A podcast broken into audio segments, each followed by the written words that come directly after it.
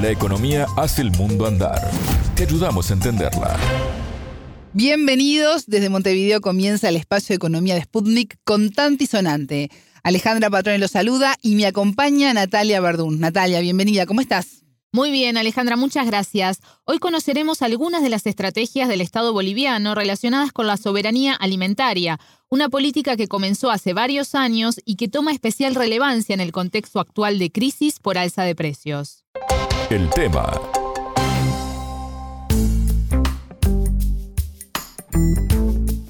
Natalia, hacías referencia al aumento de precios a nivel global y en las últimas horas la ONU sacó un informe sobre este tema. Exacto, según la Conferencia de las Naciones Unidas sobre Comercio y Desarrollo, entre febrero y mayo el índice báltico seco, el punto de referencia mundial para el transporte de graneles secos, creció 59%, lo que llevaría a una alza adicional de precios del 3,7%. Como ya hemos visto reiteradamente, las consecuencias del conflicto en Ucrania y las sanciones a Rusia por la operación militar comenzada el 24 de febrero, están afectando los suministros en todo el mundo. Sí, desde la exportación de granos hasta de fertilizantes, que son muy utilizados en países de la región para sus cultivos. Brasil, por ejemplo, adquiere de Rusia el 85% de los fertilizantes que necesita. Sí, de hecho, hace dos días el presidente Vladimir Putin garantizó al mandatario brasileño Jair Bolsonaro este suministro. Así es.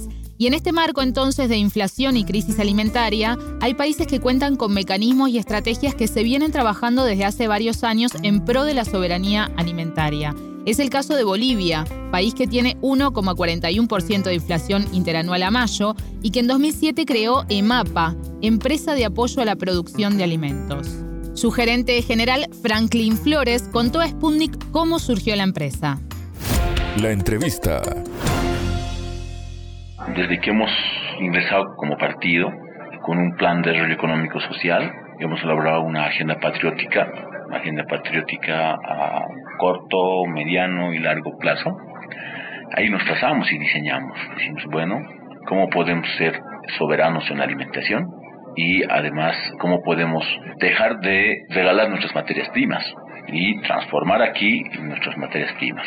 Entonces, ahí diseñamos programas, proyectos de toda naturaleza, pero todo relacionado al sector agropecuario. Programas de riego, programas de silos, eh, programas de semillas. Natalia, ¿qué rol cumplen en esa cadena los pequeños y los medianos productores? Son fundamentales y así lo explicó el entrevistado. Otro componente importante es cómo apoyas al pequeño y mediano. Aquí el pequeño y mediano tiene poca logística, no tiene mucho equipo, maquinaria. Entonces el Estado ha creado EMAPA, EMAPA con un objetivo, con el objetivo de, uno, estabilizar precios. Segundo, garantizar el apoyo al pequeño y mediano, cosa que ese pequeño y mediano pueda ser competitivo frente al grande que normalmente genera monopolio en cuanto a la distribución de alimentos. En su momento, trigo, maíz, arroz, todo por el grande. Desde el momento en que el Estado crea mapa, empieza a inyectar igual con semillas, insumos, fertilizantes, un apoyo financiero directo al pequeño. El pequeño no tiene capital de arranque, entonces EMAPA ya le proporciona. Entonces, a ver cuántos hectáreas usted va a sembrar, 10 hectáreas, ahí tiene su semilla. Bueno, usted cómo paga EMAPA con su producto. Entonces, un apoyo financiero importante. Y de ahí, paralelamente, nace el tema de la subvención. ¿Cómo apoyamos? Entonces, al entregar la semilla de trigo, decimos muy bien, ¿cuánto es el costo comercial? Del costo comercial de semilla, bajamos nosotros el precio y le entregamos a ese precio al productor de trigo. Bueno, el momento de acopiarle, de comprarle su trigo, el trigo que ha sembrado, también hacemos un sondeo de precios, se imagina un sondeo de precio comercial, pagamos superior a hasta el 20% para que el productor, no sus costos de producción baje y finalmente también tenga ingresos. Entonces, finalmente en el consumidor, al comprador, bueno, igual, nuestro producto final también es subvencionado. bueno, a ver si el productor, al sector panificador, entregamos harina, bueno, al cuánto. Nosotros no podemos vender harina igual que el costo de las tiendas o la harina que existe en el mercado. Nosotros necesariamente tenemos que bajar y bueno, le entregamos así. También al pan, el panificador entonces tiene una cierta soltura de que sus costos por no son elevados y el pan pueda estabilizarse. Y ahí hemos mantenido estable el pan. El costo de subvención obviamente lo cubre nuestro gobierno, el presidente Luis Arce, en su presupuesto. Todo lo que bajamos ¿no? del costo cubre el Estado. Y eso, claro, beneficia directamente a los productores pequeños. EMAPA participa de toda la cadena productiva, apoya en la producción, acopia y almacena, transforma los granos y comercializa.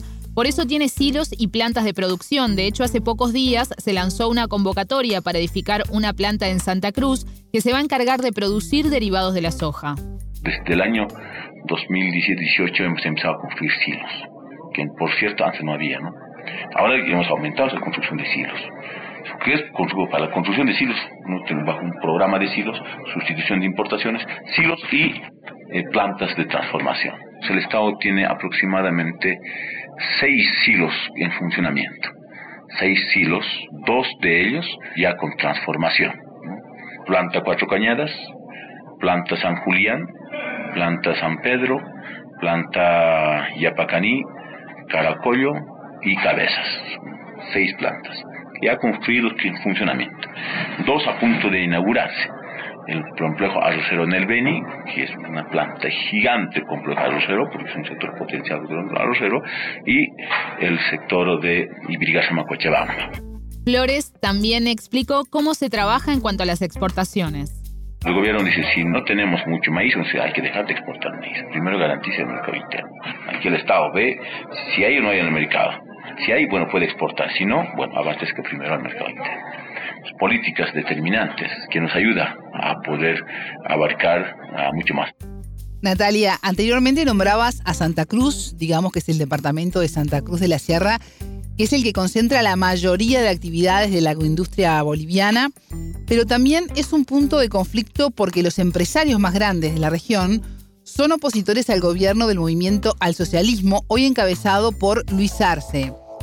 En mayo, Sputnik entrevistó al viceministro de Defensa del Consumidor de Bolivia, Jorge Silva, por el aumento de los precios de pan y carnes, y él decía que se trataba de una acción de estos grupos. Claro, los productores afirmaban que era por el aumento del costo del maíz esos incrementos, pero el gobierno a la vez dice que EMAPA abastece maíz y a precio subvencionado. Hace pocos días hubo una batalla similar, pero por el precio del huevo.